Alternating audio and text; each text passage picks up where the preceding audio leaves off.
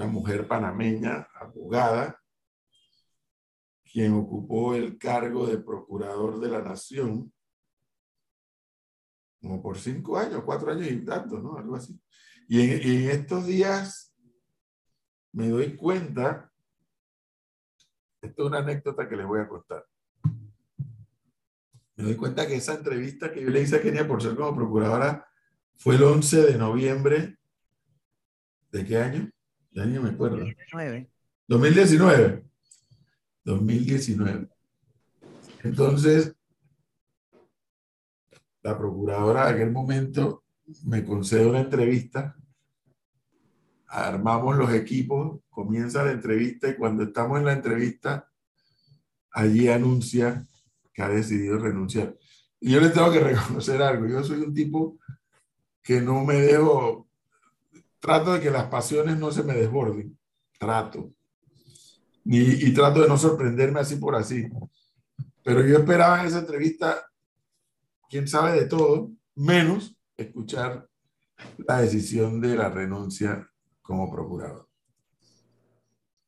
Y Kenia Porcel en aquel momento hizo una elaboración y una sustentación de por qué estaba renunciando. Hay que recordar que para esos días habían salido lo que hoy denominamos los, de, eh, los Varela Leaks. Y ella hizo toda una argumentación, sobre todo familiar, de por qué decidía renunciar. Bueno, renunció al cargo y lo demás historia conocida en, a partir de ese momento, un grupo de panameños que nunca estuvieron de acuerdo, no les gustó la gestión de Kenia Porcel, desde aquel momento hasta el día de hoy todavía, ellos siguen dando su propia versión. Me refiero a ellos, a aquellos panameños que no les gustó o que se sintieron afectados por la gestión de Kenia Porcel y en consecuencia a los fiscales que eran sus subalternos eh, durante ese periodo. Y yo siempre decía, yo, pero bueno, ok, hay gente que se sintió afectada por esas decisiones, por hacer o por no hacer, pero nunca escuchamos cuál es la, la otra cara de la moneda, cuál es la otra versión. Debo entender que ahora Kenia Porcera va a presentar un libro en donde yo no sé si le va a dar respuesta a todas esas personas, yo no sé si, no, si va a entrar en interioridades. Digo, no lo sé porque no tengo el libro. Estamos esperando que se anuncie. Creo que desde ahora le digo que el, libro está muy esperado. Casualmente anoche que veía el, el capítulo 3 o 4 de The Crown, de la última temporada, de la última, la última temporada que acaban de lanzar, me acordé del libro de Kenia Porcel porque el periodista que logró eh, sacar ese el libro de Diana, y ahí, según la, la, la, la, serie, pues fue a través de un amigo de Diana que era médico, que es médico. Eh, el libro terminó siendo vendido no sé en cuántos idiomas y demás. Bueno, el libro era lo más esperado. Así parece que está este libro de Kenia Porcel. Licenciada Kenia Porcel, buenos días, bienvenida. Gracias, buenos días, profesor. Buenos días a Flor y, y a Gonzalo. Gracias por, por permitirme hablar sobre mi libro. El libro lleva por título Decisiones. Decisiones. A ver, Ajá. El, la gestión de Kenia por ser estuvo uh por una serie de, de, no sé si llamarle escándalos, yo no sé si llamarle temas, yo no sé si llamarle procesos. Yo estoy seguro que usted no va a entrar a hacer aquí a, a, entrar en interioridades de cómo el proceso, si fulanito, si menganito, pero me imagino que, o sea, temas como Odebrecht, Lavajato, etcétera, son parte de esas decisiones que usted va, está planteando en el libro, ¿o me equivoco? Sí, mire, esto, yo hoy, ocho años después de haber asumido el cargo de procuradora, fueron cinco años que desarrollé y llevé la gestión del Ministerio Público de la República de Panamá, eh, se vivieron muchos momentos, muchos momentos difíciles, realmente difíciles. Yo creo que la sociedad panameña, ni yo estaba, pensaba la magnitud de lo que yo me iba a encontrar al asumir el cargo de Procuradora General de la Nación. Porque esto se, se refiere a lo siguiente, cuando una persona asume un cargo de procurador, lo primero que tiene que establecer es cuál es su política de persecución del delito. Y cuando yo entro a la política de persecución del delito, me encuentro unos tipos penales que eran los que estaban marcando y en donde la sociedad panameña mostraba más incomodidad, más desasosiego, más desespero por conocer realidades. Ese es necesariamente el tema que tenía que ver con la corrupción en la República de Panamá. Pero del lado de la corrupción había otro tipo penal que iba más allá de las drogas, que tiene que ver con el tema del blanqueo de capitales, porque sabemos que siempre se investigaba blanqueo de capitales relacionados con drogas. Pero resulta que en ese momento también estábamos inmersos en una lista gris en donde internacionalmente se hablaba sobre el blanqueo de capitales en Panamá, pero más allá de las drogas en el tema de corrupción. Entonces encontré yo que la política de persecución del delito tenía que ir encaminada a la corrupción, al blanqueo de capitales y por supuesto entraban otros tipos penales más eh, o comunes, por decirlo así, como era la violencia doméstica, el pandillerismo y por supuesto entraban el resto de los tipos penales. Entonces, ¿qué ocurrió? Que Panamá no estaba preparada para tanta investigación. Esa es la realidad. Yo no estaba preparada para tanta investigación y me encuentro no solamente con investigaciones emblemáticas como de Brecht o cuando explota el caso de los Panama Papers, que Panamá era mencionada y mencionada a nivel internacional y aquí al interno aumentaba el nivel de desconfianza, porque que lamentablemente en la persecución del delito en la justicia penal el Ministerio Público jugaba un rol fundamental. Entonces, el que asume el cargo de Procurador General, en mi caso, de Procuradora General de la Nación, mis, los antecesores o los predecesores, sabemos que a ese cargo no se va a hacer amigos. ¿Por qué? Porque cuando tú tomas una decisión, siempre hay alguien afectado que dirá, hay una persecución, es conmigo, ella la tiene conmigo, pero había otra realidad y es que hay un equipo de fiscales. Yo lideré un equipo de fiscales y una estructura organizativa que les dije lo que estoy repitiendo ahora y es, para ser fiscal no se tira besito, para ser fiscal se hacen enemigos porque uno tiene que cumplir la ley. Entonces, cuando los fiscales y yo les di el empoderamiento que tenían que tener, pero también entendí que la magnitud de los tipos penales y de las investigaciones, que fue el resultado que se arrojó después de yo hacer mi estudio sobre la política de persecución del delito, eran investigaciones cuyas pruebas no estaban en Panamá. Las pruebas estaban afuera y al estar las pruebas afuera se eh, debilitaba mucho. Entonces teníamos un dilema, los tiempos cortos en base a normas del Código Procesal Penal que establecían tiempos, pero que esas, esas normas estaban creadas para aquellos delitos o con una visión del legislador eh, de, en aquella época de que con dos y seis meses era suficiente. Yo creo que nunca se pensó la magnitud de lo que pasó en ese 2015 al 2019 de gestión. Entonces, por supuesto, en la corrupción usualmente o la fuerza está en el sector público, eh, no en el sector privado, aunque eso no signifique que no haya corrupción en ambos sectores, pero correspondió investigar una serie de, de, procesos o de hechos, de hechos, porque aquí hay otro punto importante. Lo que un fiscal investiga son hechos y de los hechos viene la vinculación. Un fiscal no se va a investigar a una persona así por así, es hechos. Y también la primera parte eh, de, antes de mi llegada, hay una cantidad, una cantidad que eh, la anterior procuradora dejó en investigación y lo que se hizo fue darle continuidad a esas investigaciones. Entonces, en el libro, eh, lo que yo planteo es una realidad sobre aciertos y desaciertos en los que incurrí en el cargo de Procuradora General de la Nación. El libro, yo narro hechos puntuales narro determinados incidentes que se dieron. En el libro yo procuro dar la verdad, pero lo que realmente ocurrió.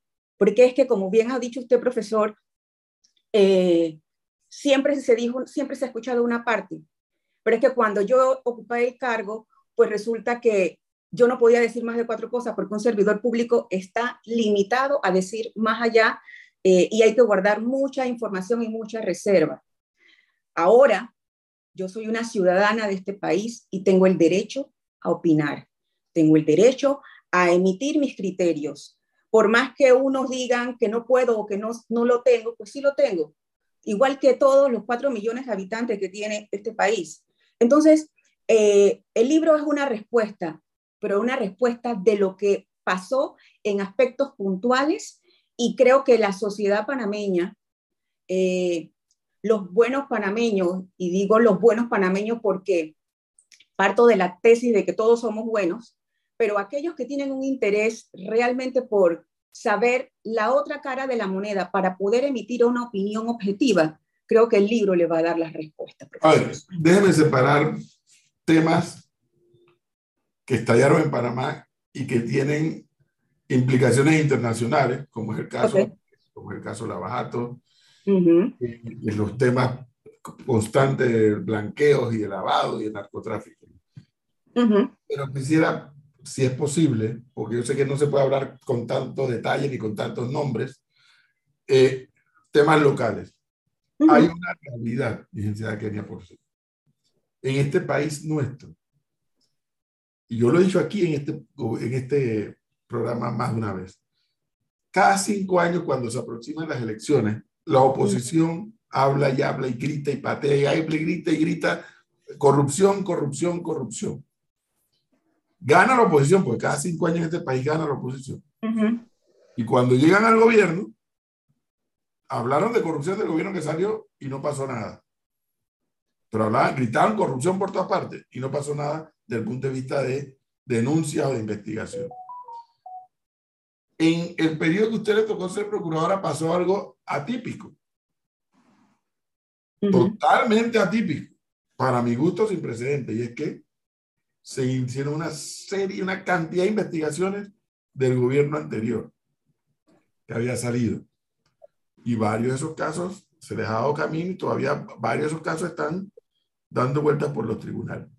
O sea, lo que quiero saber es si en el libro hay alguna explicación de qué fue lo que hizo que Kenia ser y sus fiscales dijeran, ¿sabes qué? Vamos a investigar estos casos. Una cantidad, yo me acuerdo, nunca antes visto incluso expresidente, exministros investigados. Ahí, más allá de, de, lo que se sabe que, que, el Consejo de Seguridad, que incluso usted fue parte del Consejo de Seguridad originalmente, o sea, ¿cuál fue lo, lo, la motivación? Porque los afectados dicen que fue persecución política, punto final. Bueno, mire, aquí hay varios puntos importantes. Cuando se asumió, eh, se asumió el cargo, eh, las, se presentaron muchas denuncias y además de presentarse muchas denuncias, estaban otras denuncias. Cuando yo asumí el cargo de procuradora en el 2015, ya habían iniciado casi todas las investigaciones del programa de ayuda nacional del PAN. Lo que hizo el Ministerio Público fue darle continuidad a esas investigaciones.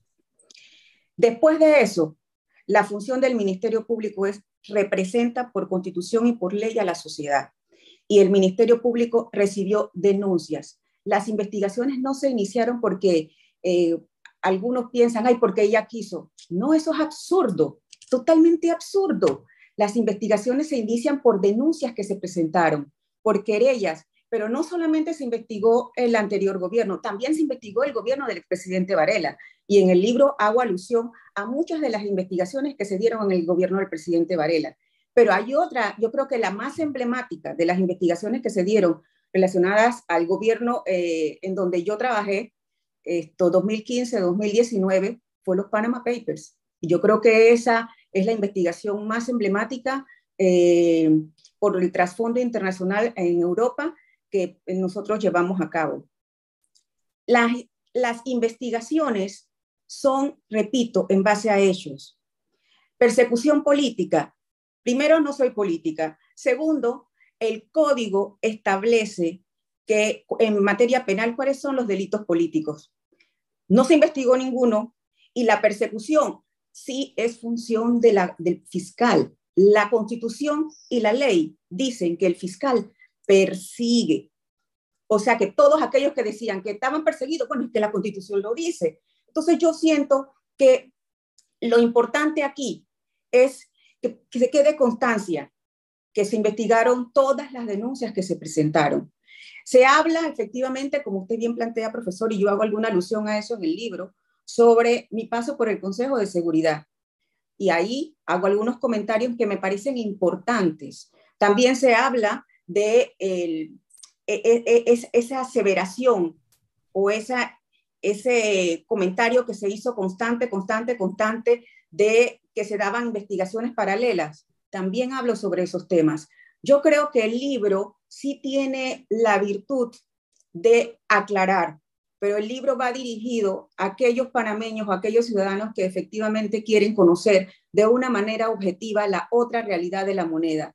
No, ya, alejado del morbo, ya alejado de, de, la suspicacia, sino hoy, después de ocho años, con la serenidad que dio eh, haber tenido que transitar por un momento, por momentos muy difíciles, porque creo que también para nadie, como bien dijo usted hace un ratito, eh, si hay una servidora pública que lo fui, eh, que fue y que todavía hoy sigue vilipendiada, eh, que se atenta con su honor, que se atenta contra su unidad, pues lamentablemente tengo que decir que el primer lugar creo que lo tengo yo.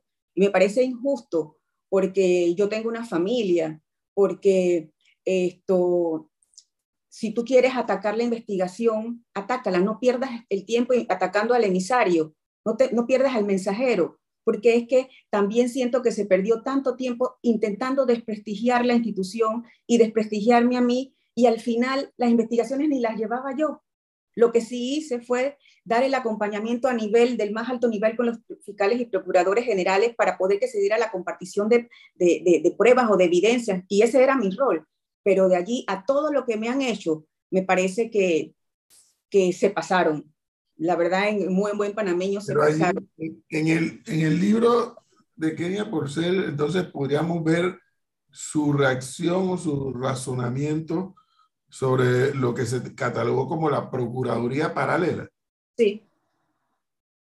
Y eso, yo creo que muchos panameños, que entre los cuales yo me incluyo, porque como yo no soy abogado, hay cosas que solamente los abogados entienden esa, esa afirmación de que existe una Procuraduría paralela, ¿hasta dónde sí, hasta dónde no?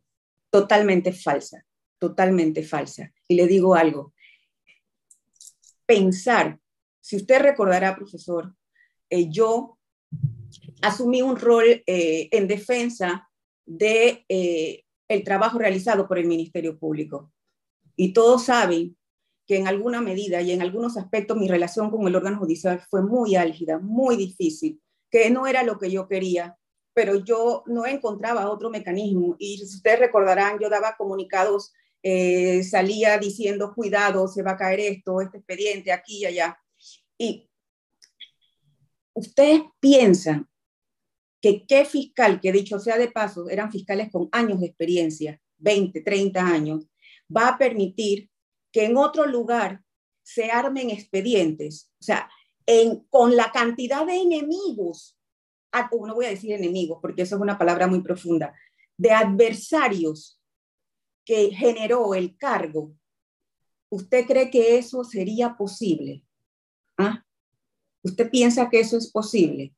¿Usted piensa que había una, eh, si eso es así, ¿dónde estaban las defensas de esos procesados cuando tenían, o de esos sumariados, cuando tenían que rendir sus declaraciones indagatorias. ¿En qué lugar de la Procuraduría o de la casita Porras en aquella ocasión podía decirse que ahí había una oficina paralela trabajando? O sea, es que, es que decir armar expediente, yo me pongo a pensar, pero, pero ¿cómo, ¿cómo se está entendiendo eso? Pero en fin, yo no, yo, yo Creo que las respuestas, repito, de una manera muy objetiva, de una manera muy simplista, eh, con preguntas, están en el libro. Eh, el libro también, también eh, desarrolla otros aspectos, otras áreas. Hay un, yo creo que hay que recordar que, que en, ese, en ese periodo se dejaron una serie de investigaciones pendientes. Creo que hay que recordar también que eh, es un hecho histórico la lucha contra la corrupción y el blanqueo de capitales, que se recuperaron más de 400 millones de dólares para, para el pueblo panameño. Pero en fin, yo siento que eh, es la respuesta, es el derecho que yo como ciudadana tengo a dar mi respuesta.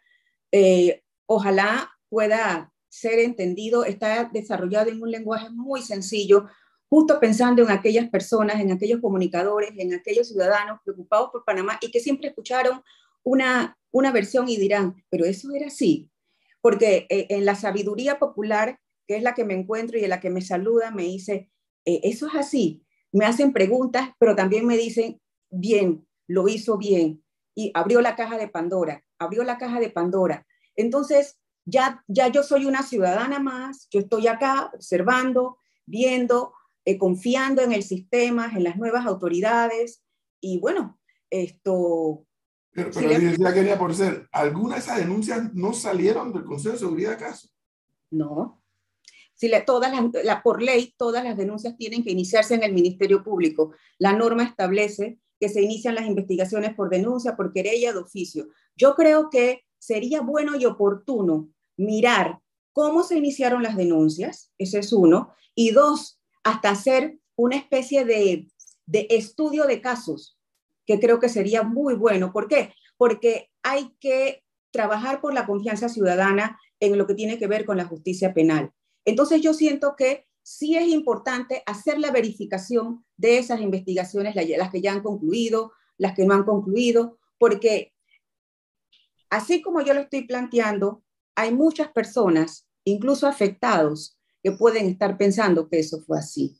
Y eso no fue así. Eso no fue así.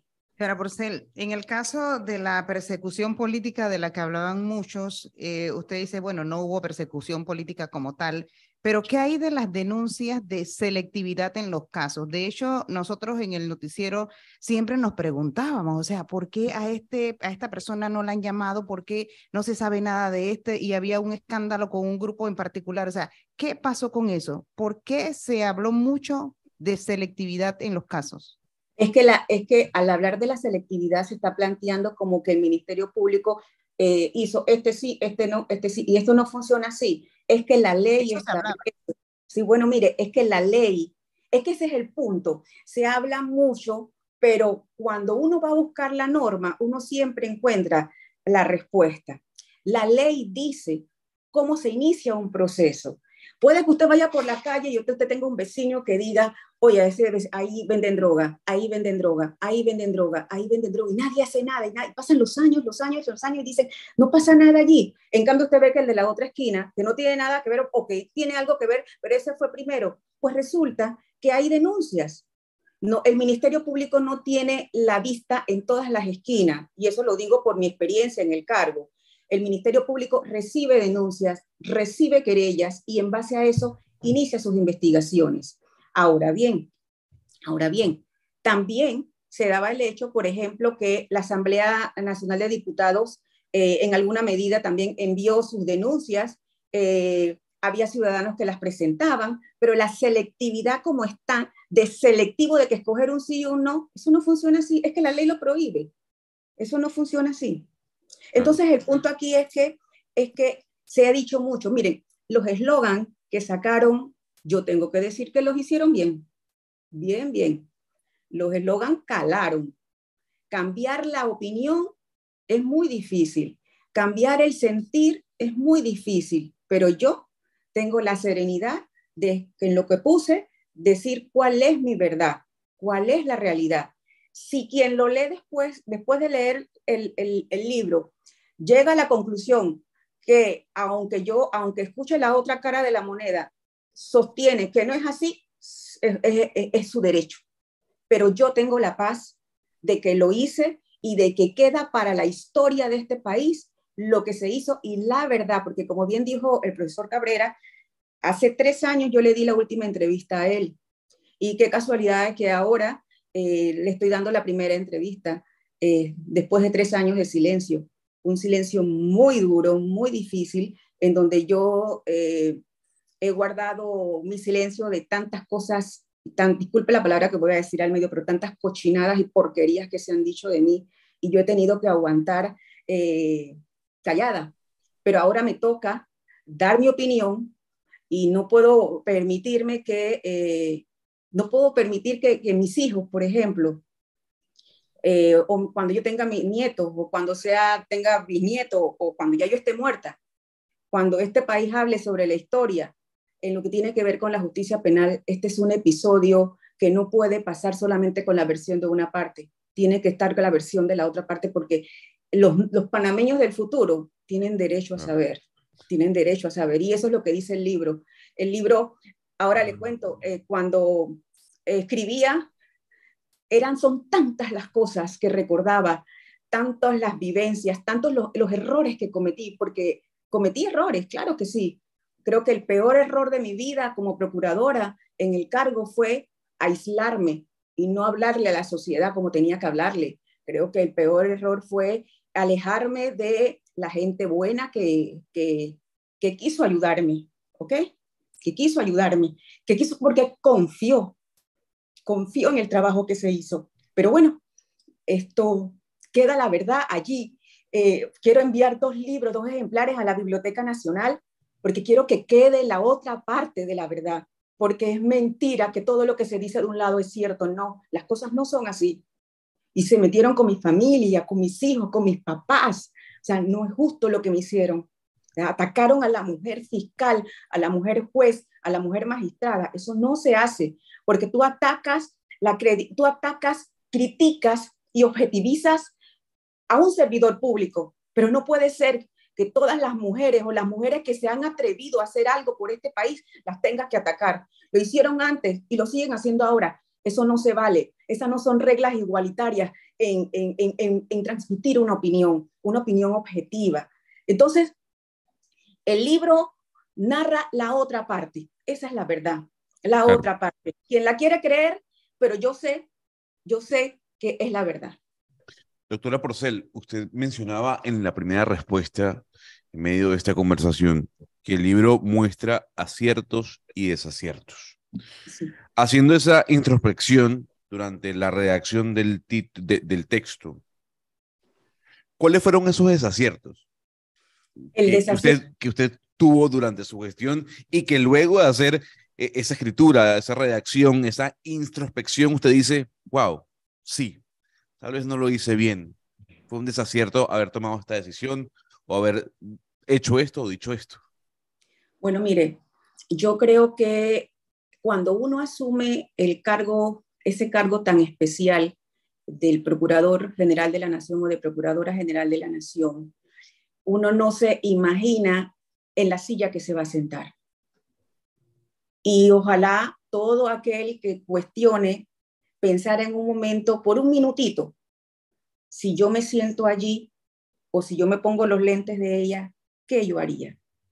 Mire, yo no me imaginaba lo que iba a encontrar. Y como muchos saben, yo era una técnicamente una aislada de los medios de comunicación. Cuando yo me encuentro con que los medios de comunicación y los periodistas quieren información, quieren información, en algunas veces, en algunas ocasiones, yo mm, dije, por ejemplo, en el caso, en el caso de Brecht, di comunicaciones la primera, por ejemplo, cuando la empresa se acercó para llegar a, porque tenían interés en un acuerdo, y yo dije eso, pero no utilicé las palabras correctas, y en, vez de generar paz social, lo que se originó fue que ya Kenia por ser había hecho un acuerdo y que había hecho y había hecho y había hecho. Conclusión, la primera falla es la comunicación. Esa fue mi, ese fue, creo que, el más gran error que cometí, la, no comunicarme adecuadamente.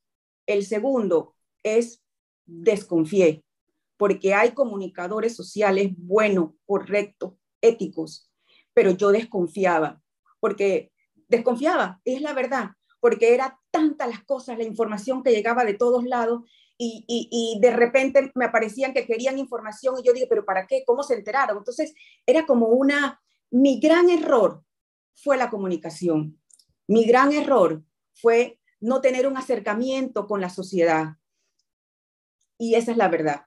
No lo tuve, porque si yo lo hubiese tenido desde el inicio, como muchos me lo recomendaron, eh, a lo mejor la sociedad hubiese entendido alguna de las decisiones. Ese, realmente eso fue. Por curiosidad, ¿por qué el caso Odebrecht fue a tal velocidad en otros países, obviamente aquí en Latinoamérica, una velocidad tan distinta a la velocidad que hay en Panamá? Uf, hay muchas realidades allí. Mire, el caso de Brecht partía de que en otros países estaba el penal acusatorio y que Panamá estaba en el inquisitivo. Dos tipos de procesos distintos. Primer punto. En el segundo punto, importantísimo, era que las pruebas estaban de manos de la empresa y de manos de la Fiscalía General de Brasil. Había que obtener las pruebas. Las pruebas no estaban, las pruebas no estaban acá. Entonces, la empresa hizo su arreglo o hizo su adelación con la Fiscalía General de Brasil. Entonces, el resto de los países estamos a merced de que ellos nos entregaran la información. Es allí la importancia y el rol que jugó Estados Unidos y el, el rol que jugó Suiza, porque estos países, y es parte de algunas de las, de las comunicaciones o narraciones que yo hago en el libro, es que había la necesidad de salir, de que vieran la cara del fiscal y de que el fiscal no iba a esconder y que el fiscal iba a investigar.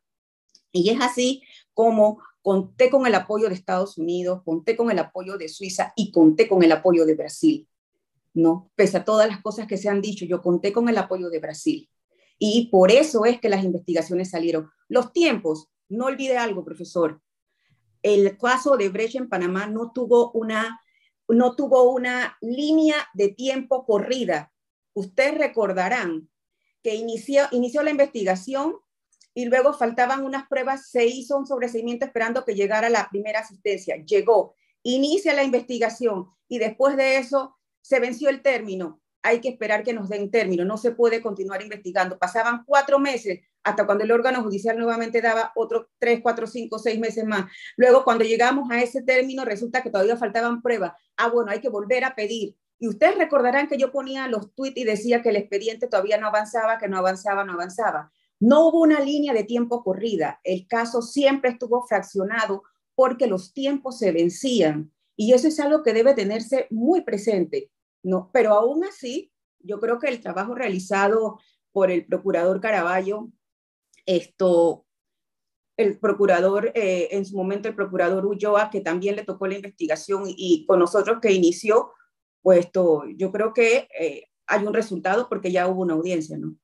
Señora Porcel, usted ha dicho hace poco que lo de la Procuraduría Paralela era falso, o sea, no existió. ¿Qué hay de los Varela Leaks? ¿La información que salió publicada allí era falsa también? Bueno, mire, los Varela Leaks, yo nunca, partamos, del, partamos de la certeza de que lo ocurrido es un delito. Eso es lo primero. Yo no los he leído y no los voy a leer porque eso es un delito. Pero sí tengo que decir que cuando regresé de Paraguay, y porque eso se dio cuando yo estaba dirigiendo la presidencia de la Asociación Iberoamericana de Ministerios Públicos, yo me reuní con mi equipo y algunas cosas que se decían allí sí eran ciertas, hay otras que de lo que me contaron que no, y otras estaban tergiversadas. Yo creo que eh, en aquel momento el morbo eh, ahí, aquí sí es cierto eso que comentan por ahí. La novela, la novela estuvo en, apogeo, pero yo siento, y profesor, yo creo que cuando usted recordará de la entrevista, cuando yo le planteaba a usted que además de mis razones fundamentales, que es eh, mi familia, eh, el, yo, yo le creo que, me parece que yo le dije a usted para que, se me para que se haga la investigación sobre ese caso y no diga que con mi presencia con mi presencia esto se iba a afectar.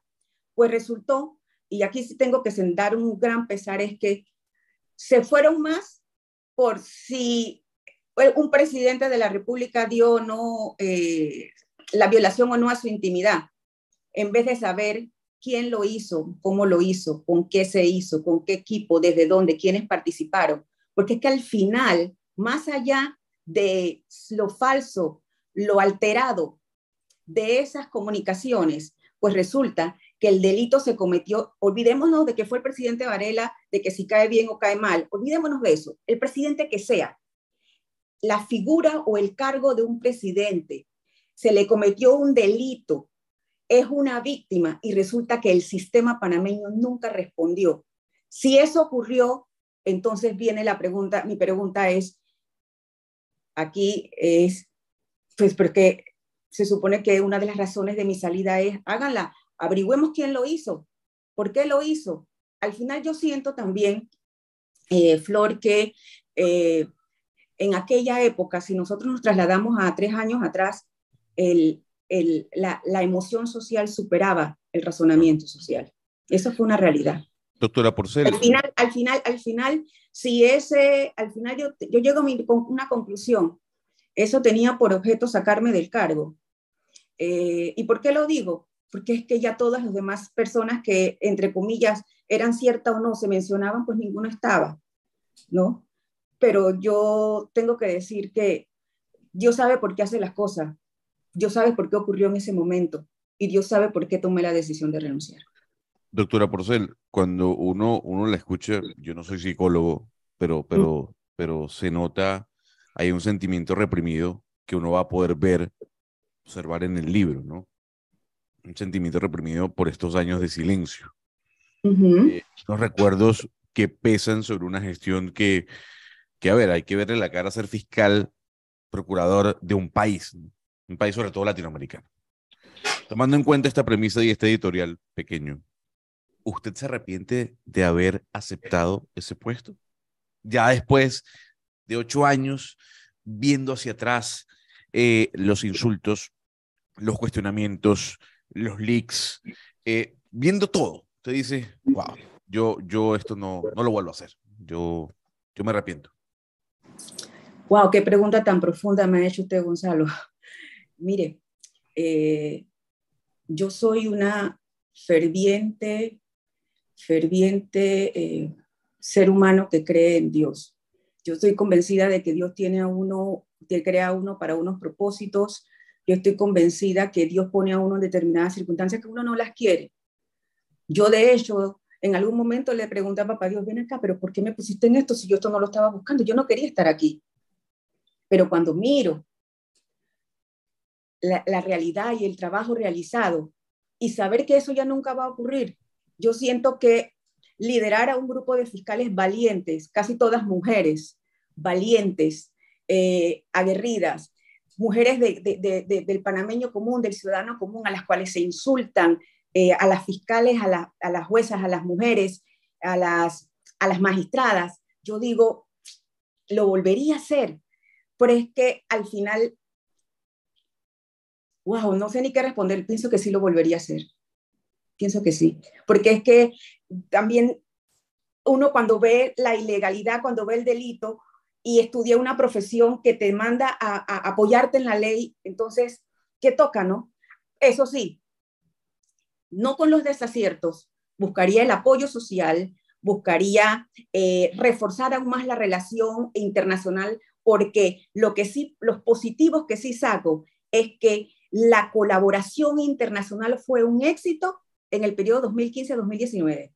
Porque si no contamos con el apoyo de España, de Suiza, de Alemania, de, Italia, de Estados Unidos, de muchos países, eh, de Brasil, de, Uruguay, esto, los resultados no se tendrían, ¿no? Entonces, ah, de China, los resultados no se tendrían. Entonces, yo creo que, yo creo que, que que sí, sí, sí, sí llegó el momento a través de mi libro de, de decir lo que ocurrió, pero desde mi óptica, porque es que se ha dicho tanto de otra opción, y, o sea, de otra óptica, pero en esta otra óptica están las emociones, están los sentimientos, e incluso quien conoce a Kenia por ser cercano, en cercanía, sabe que mucha de lo, mucho de lo que se ha eh, mediatizado no es así.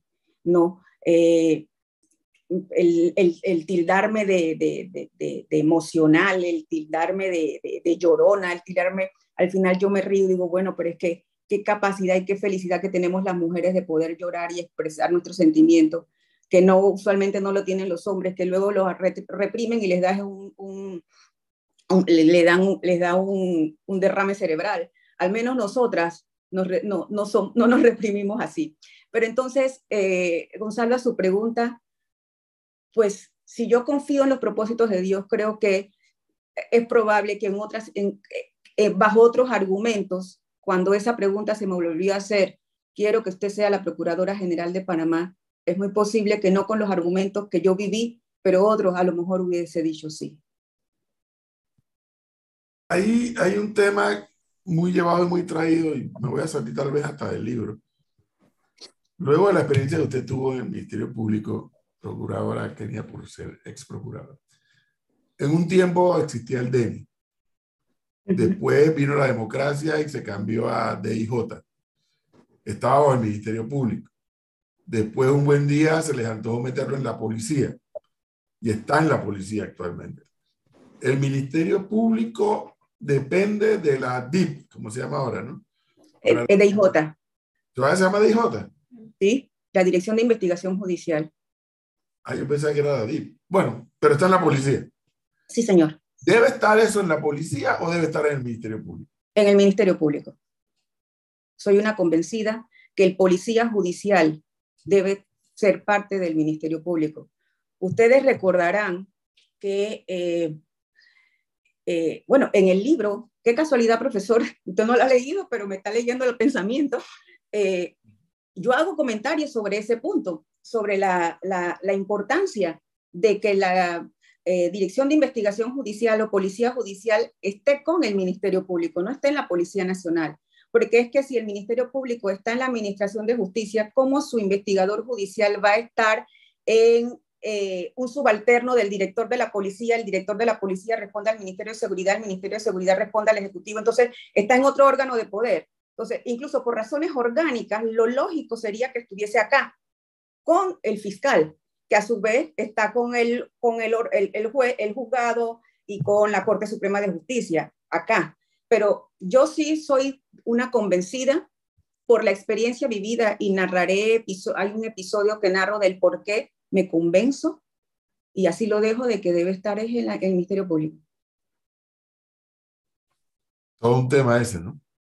Sí, muy complejo, muy complejo, porque más con el tema del sistema penal acusatorio, cada fiscal debería tener a por lo menos dos o tres unidades que sean su acompañamiento, que es el que está en la búsqueda del elemento de convicción.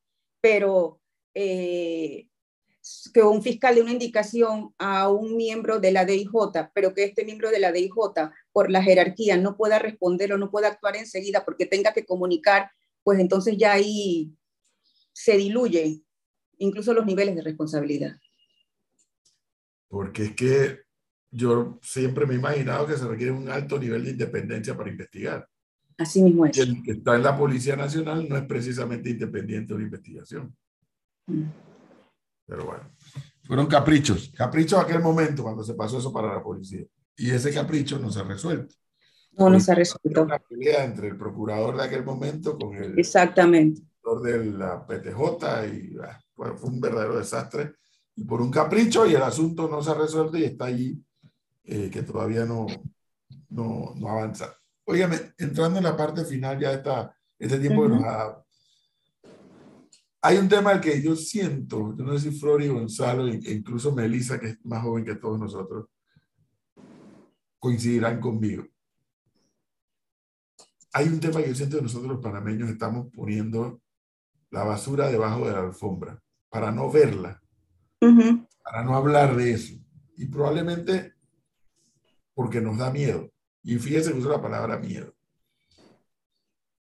Varias ocasiones, en varias administraciones, tanto del Ejecutivo como del Ministerio Público, yo he escuchado afirmaciones de el narcotráfico en la política. Y yo creo que eso es muy serio y es muy grave. Y yo sigo pensando que a los panameños nos da miedo hablar del tema por las consecuencias que ello trae. Pero yo quiero, yo estoy seguro que ningún panameño quisiera estar ni, ni cerca, ni lejanamente cerca, si cabe la expresión, de lo que le vivió, lo que le tocó vivir o vive la vecina hermana República de Colombia. Exacto. O la respetada vecina México. En opinión de Kenia por ser, no sé si eso está contemplado en el libro, ¿cuánto de eso es verdad y cuánto de eso es ficción? ¿Es el narcotráfico en la política? Bueno, esto, todas, eh, la conducta del individuo en la medida en que tenga un deseo eh, de poder económico, que en muchas ocasiones se traduce en un deseo de poder político, pues necesariamente cuando le resulta difícil caminar por, lo, por, por el camino recto, que es el más lento, usualmente toma eh, atajos, ¿no? En todos los países, eso no solamente de, pudiera decirse de Panamá, en todos los países siempre eh, el narcotráfico busca insertarse en la política porque son en alguna medida poderes subyacentes que dirigen eh, o que se encaminan para el logro de, de beneficios, si se quiere así.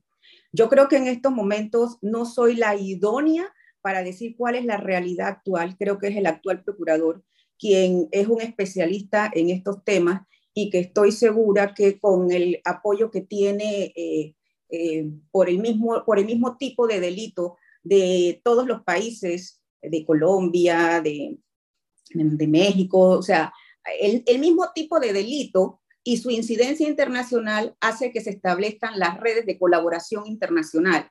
Entonces yo creo que en estos momentos actualmente, pues no soy la idónea para emitir opinión al respecto, pero sí puedo decir que es una generalidad siempre que el narcotráfico intenta insertarse eh, en la política, no en Panamá, en todos, todos los países y se da mucho más en los países de América. Esa es la realidad. Como que es más fácil, ¿no? Que penetre. Sí. Pareciera que es más fácil. sí mismo. diga, Flor. No, no, para los que están ya preguntando dónde conseguir el libro, cuánto cuesta, para que le pase la información. si está en formato digital, me están preguntando acá. Bueno, bueno, mire, aquí me pasó algo eh, eh, un poco, yo no me esperaba que el libro me llegara la semana pasada, tenía entendido que iba a llegar hasta dentro de las próximas dos semanas, y yo me organicé para ir a hablar con las distintas eh, empresas que lo publicitan, para que me lo publiciten y me lo vendan. Entonces, al llegar la semana pasada, pues me puso en una corredera Hoy eh, en la tarde o mañana el libro debe estar vendiéndose en tienda Panamá. Eh, esto se pide allí y ellos se encargarán eh, de, de, hacérselo llegar o lo retiran. En tienda Panamá es con el diario La Prensa. El libro entiendo que se va a vender a 23 dólares, ¿no? Esto, estoy en estos momentos en conversaciones con otra, con unas librerías que espero que entre hoy y mañana ya tenga la respuesta para poder entonces que esté en otros, en otros lugares, pero a partir de hoy debe estar en tienda Panamá. Es en el diario La Prensa, la oficina del diario La Prensa. Sí. ¿Y en formato digital está? En formato digital se está trabajando en eso también. Bueno. Entonces, me he quedado con la pregunta que le hizo Flor. Dígame. De verdad que se me ha quedado dando vuelta en la cabeza la pregunta que hizo Flor y su respuesta sobre el tema de los Barrera que indiscutiblemente fue el detonante para que usted decidiera mejor renuncio y que se investigue. Me he quedado pensando en la pregunta y me he quedado esperando la respuesta porque usted dice, el problema es que no se investigó. Eso fue lo que le entendió usted.